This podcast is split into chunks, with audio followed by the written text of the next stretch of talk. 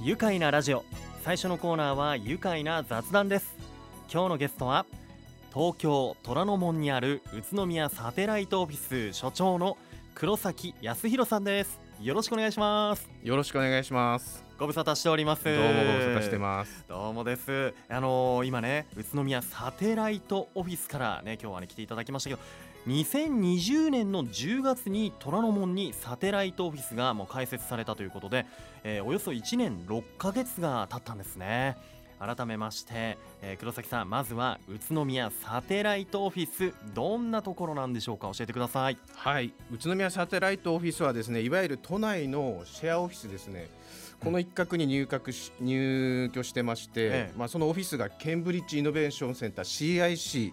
ですね、うん、それのアジア初の拠点それが CIC 東京ということになりますね。おえこのケンブリッジイノベーションセンターの略で CIC なんですね。そうです CIC 東京に、まあ、宇都宮市のこのサテライトオフィスが入っているということでね。そうですね。このシェアオフィスに入居しているという形なんですねはい、はい、あの CIC 東京魅力はどこにありますか？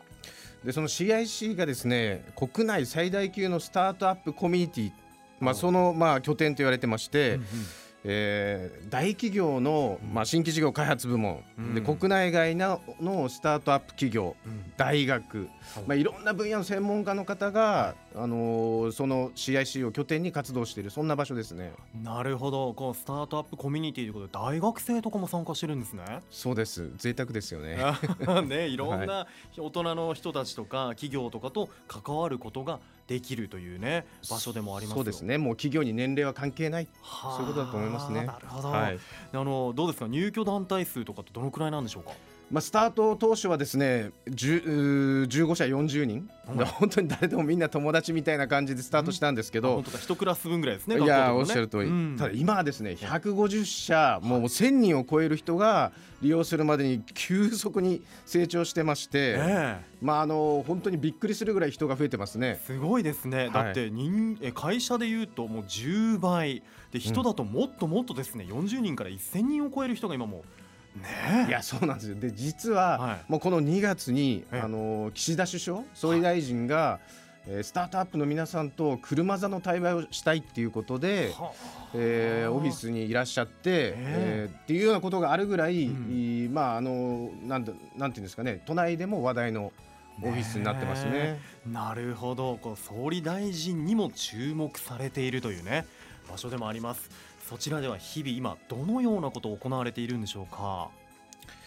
まあ、そうですね、あのー、まあ、本当にですね出会いの機会が多いんですよね。うんうん、あのーセレンディピティ偶然の出会いをこう仕事に生かしていくっていうコンセプトで作られているオフィスでして、まあ、例えば我々はつい先日なんですけども、まあ、東京の出版社のピークスさん、はい。はい。あのー、自転車の関係の雑誌とか、そんなアウトドアの雑誌を出している会社さんと連携協定を結ばせていただきました。へはい、あのよく、ね、本屋さんでも雑誌コーナーとか趣味のコーナーとかに平積みされているピークスの例えばなんだろうランドネとか？そうですねバイシクルクラブとか。はい、そういう雑誌ね。ピークスっていう山の雑誌もね、はいはい、あったりしますがそうですね。そこと宇都宮市が連携協定を締結したということで、はい、うわこれはなんかさらにこの宇都宮市のこのなんていうんですかアウトドアカフェはもう洗練されていくような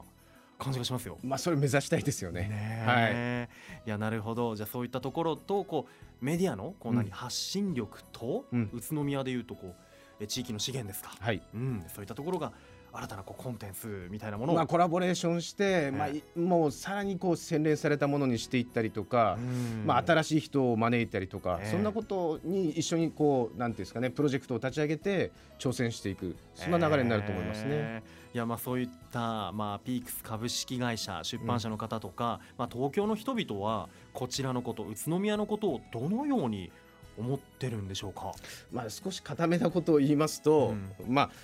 やっぱりその LRT もそうなんですけれども公共交通施策であったりとか、うん、そのまあ、東口をはじめとした駅前の整備であったりとか、まあ、あとは大谷地域の再創生そういったものに対して、まあ、本当にチャレンジしてるなっていうふうに見てくれてると思うんですよ。でやっぱり新たな街づくりに投資し続ける街、っていうことで非常にポジティブに好意的に捉えられてるなっていうのが本当皆さんとお話ししていて、えー、感じますよ。そうですか、えー、いや本当魅力を感じてくれているということなんですよね。あのこのねコロナ禍で変化した地方とか、うん、この宇都宮市へのニーズというのはどのように見ていますか？うんそうですね。あの民間の調査会社が調べた結果だともう企業の脱首都圏っていうのがもう過去最多のペースで進んでるんですよね。はい、で、えー、去年の上半期だけで150社以上が本社をこう東京圏から移しちゃってる。外にね、はい、はい、で、まあ、政府の調査でも首都圏の20代の方の4割が、うん。まあ、地方に移ろうかなっていう検討してるっていうことで、はい。まあ、従来のもう東京一極集中とは全く違う流れがここに来てるなとの感じますよ。あの有名なとこだとあの大きな芸能事務所とかもねあの東京から外に出て。そうですね。ね、え。ー、アミューズとかもそうですよね。そうですね移転して、はい、山梨の方に移られてね、はい、はい、あそういったこととかもね、うん、あるんですね。あとどんなとこ注目集めてると感じます？まあ、そうですね、あのー、まあ、やっぱりあの話の内容は餃子 から入ることはすごく多いです。でもそれはやっぱり今までその餃子会の方たち中心に、うん、まあ、店舗の方中心にいろいろ積み上げて発信いろんな発信してくださった結果だと思ってまして、うん、もう本当にフックになるのを、まあ、餃子っていう、まあ、キラーコンテンツですよね。えー、えー、ねあとはどうでしょうかね。やっぱりこう首都圏へのアクセスっていうのもやっぱしやすいってところで、うん、こうどうですか？こっちの方に、こう今度住みたいなとか、はいはい、そういう方もいらっしゃるんじゃないですかやっぱり。まあそうですね。うん、あの実際にやっぱり話していて、これまではやっぱりその。観光とかあ短期的なお話があったんですけども、まあ、お家賃いくらですかとかそういうこうなんですか実生活本当に自分がここにもしかしたら住む場合どうだろうなっていうイメージをして話をしてるっていう感覚はありますね。あそういった方もやっぱり多くねいらっしゃるってそういうふうに感じてるわけです、ね、まあ最近増えてると思いますね本当に。はい、いやまあまた企業の話に戻っちゃいますけど、うん、宇都宮にこう進出したいんだけれども迷っている企業とか、うん、まあそういう人とか、はい、まあなんかこうちょっとこう不安だなって感じている人はどんな不安をお持ちだったりしますかね？やっぱりその情報が必ずしも正確に伝わっていなかったりとか、うん、その今東京でやっていた活動が宇都宮、まあ、栃木でできるのかどうかっていう不安を持っているとは思いますね。なるほどね、えー、こう今までの活動を続けたいけど制約がないのかなとか、うん、そういったところ不安に思っている方がいると。でそういったねこう相談を黒崎さんのところにこう、うん、その持ち込んだ方とかそういう人たち、どのようにこうどう変えていきたいとかありますか？まあそうですね、まあ、もちろん、あのー、これはその自分だけでは当然できないので企業の方といかにこう企業の方に会っていただくかとか、うん、そのなんていうんですかね宇都宮の実像を宇都宮のサイドからちゃんと情報を伝えるっていうことがすごく大切だと思っていて、うん、まあ、そういう意味では本当に意味のない出会いはないと思ってまして、うんうん、えー、東京プラスアルファの魅力をまあ、プラスアルファって宇都宮ですね、はい、魅力をいかに伝えあの宇都宮サイドで伝えられるかっていうのがすごく重要だと思ってますね。うん、なるほど。ねこうやっぱりそして宇都宮で育ってきた宇都宮出身の黒崎さんならではのね、うん、この魅力を伝えるっていう方法もねたくさんあると思います。後半の方でもね伺っていきたいと思いますよ。それでは一旦ここでブレイクしましょう。改めまして愉快な雑談。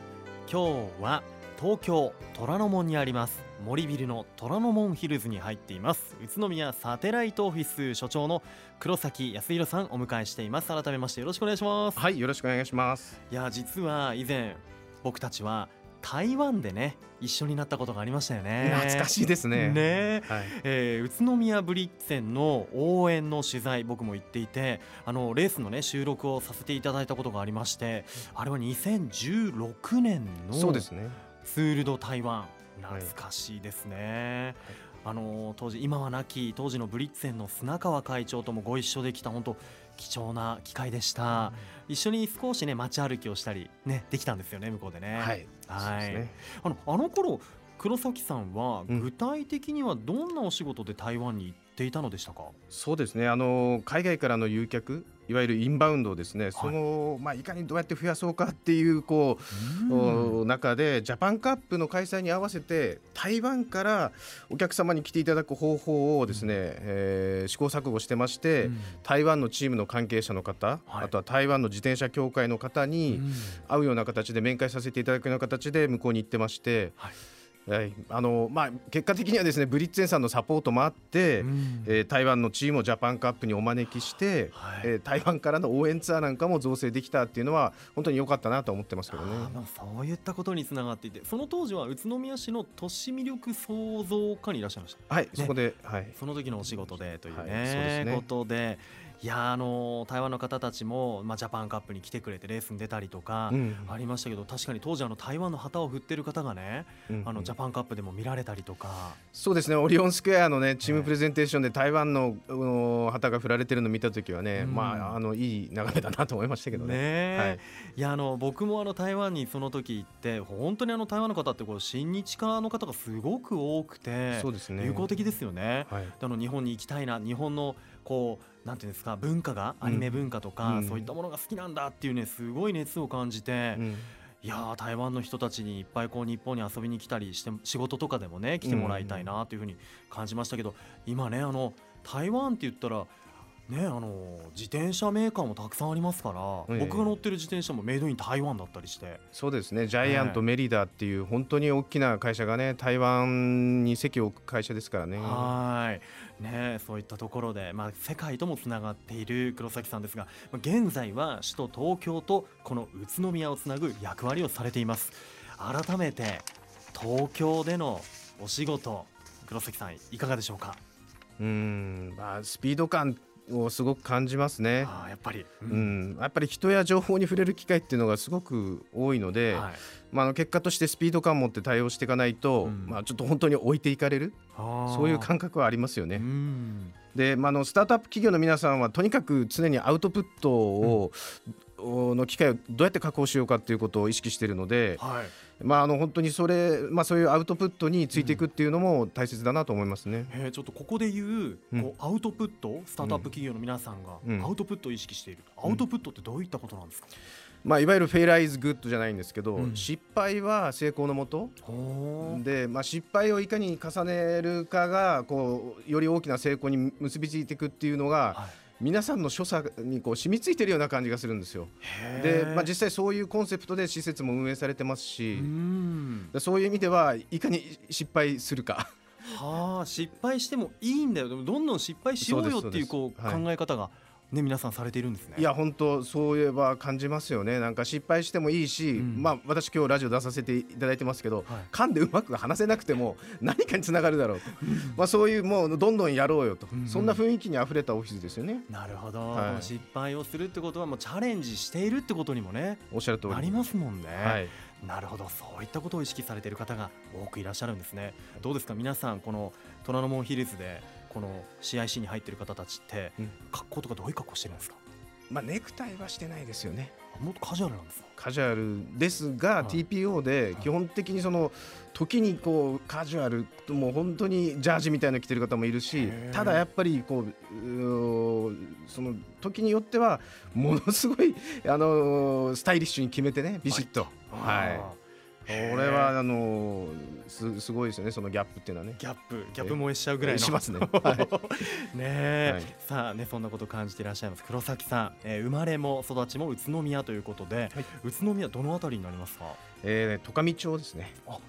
はいはいはい。あのね環状線もすぐ近くにあって、はい。えあのどのあたりですか？その詳しく言うと、まあうん、えっ、ー、と JRA さんのですね、はあ、えー、昔育成牧場って言ったんですけど、はい、競走馬研究所があるんですけどそのあたりですかね。ああもうあの鶴田沼緑地とかが近くにあったりとか、はい、ね大間さんの公園とかね僕ちっちゃい頃読んでましたけど、はい、えー、そちらで育ってどんな少年時代過ごされました？あの小学校4年生からはもうサッカーを始めてずっとサッカーやってたので、はい、まあ、部活だったんですけども、うん、その前はですねもう毎日あの近くの山とか川に行って、はい、今日はザリガニ明日はドジョウその次はクワガタカブトムシみたいな、はい、本当にあの山の中で遊んでましたね。あもう自然に抱かれてというかもう自然の中でね、うん、走り回っていた黒崎さんですよ、で今はまたね東京と宇都宮つなぐ、まあ、世界もつないでいます、そういった活動されていますがこのお仕事まあ今までの仕事も通してやりがいを感じる時っていうのはどんな時ですか、そうですね。あの、まあ、本当に多くの人の笑顔に触れられる仕事だなと思ってまして栃木サッカークラブで2007年8年って働かせていただいたんですけど、はい、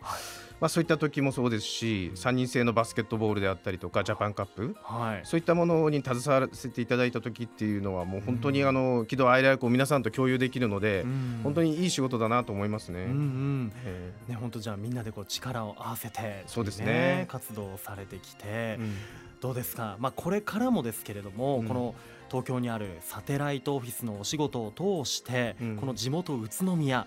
どのように盛り上げていきたいと感じていらっしゃいますか？うん、そうですね。あのやっぱり東京圏にはいろんなこう資源とか知見とかそういったものが溢れてると思うんで、まあ、つながりを持つことがもう本当に大切と思ってます。でそういう意味では、うん、あのオフィスがですねコミュニケーションの結節点、いわゆるハブになるような、うん形で活用してもらえればと思ってまして、うん、それを目指していきたいですね。うんいやもう実際にこの宇都宮にある企業の方でこのサテライトオフィスの方にちょっとこうつないでほしいんだってお話も多々あるわけですよね。そうですね。具体的なお話をいただくこともありますし、うん、宇都宮の企業の方がオフィスを活用して活動されることも出てきてますし、なるほど、えー、双方向になってきてるなと思いますね。ね、宇都宮の企業でじゃあオフィスをそこにもう持とうと、こうデスクを持つようなイメージなんですか？そうですね。あのコワーキングスペースっていう、うんうん、いわゆる机フリーアドレスになっている机を活用して、うん、えー、虎ノ門で活動したりとかですね、うん、えー、いろんなバリエーションが選択できるので、はい。えー、虎ノ門に拠点を置けるっていうことは本当すごいことですよね。便利ですね。霞が関も近いですし、丸の内とかですね新橋のあのオフィス街も近いのですごく便利だと思います、ね、でいろんな企業と人々とつながることもできるということで、はい、ね、今は世界の9都市でこのイノベーションセンターを展開してるんですね。CIC 自体がそのあ、まあ、東京はアジア初の拠点で、まあ、アメリカ中心に世界9都市ですね。ヨーロッパも含めてあるので、はい、そういう意味ではあの本当にあのグローバルなつながりがあるオフィスだと思いますね。うん、うん、いやそんなねつながりのこうチャンス探っていきたいなって方にはこれいいスポットになってますよね。そうですね。毎週木曜日にはビジネスのセッションがですね、うん、えどなたでも参加できる形で行われているので、はい、ぜひあの Thursday ギャザリングっていうんですけど、うん、気になる方はあのー、検索していただいて誰でも自由に参加できるイベントです。いや僕も行ってみたいです。ぜひぜひぜひぜひ。なんかあの何何スタジオもあるって？いやそうなんですよ。やっぱりそのまさにアウトプットだと思うんですよ。はい、で、えっと、アウトプットすることが大切っていうのをオフィスが体現するためにスタジオも併設してるので、はい、まあ、ぜひね、あのー、黒助さんに来ていただいて、ええ。えー、CIC からですね、ええ、宇都宮の話を垂れ流しましょうよ。やってみたいですね、はい、いやまずは一度お邪魔したい。その時はあの黒崎さんあのぜひ案内してください。はいぜひ。お願いいたします、はい、さあこれからも宇都宮の未来のために大都市と地元をつなぐお仕事ぜひ頑張ってください。そしてまたこのスタジオにも僕も行きますけどこっちにも来てくださいね。はい。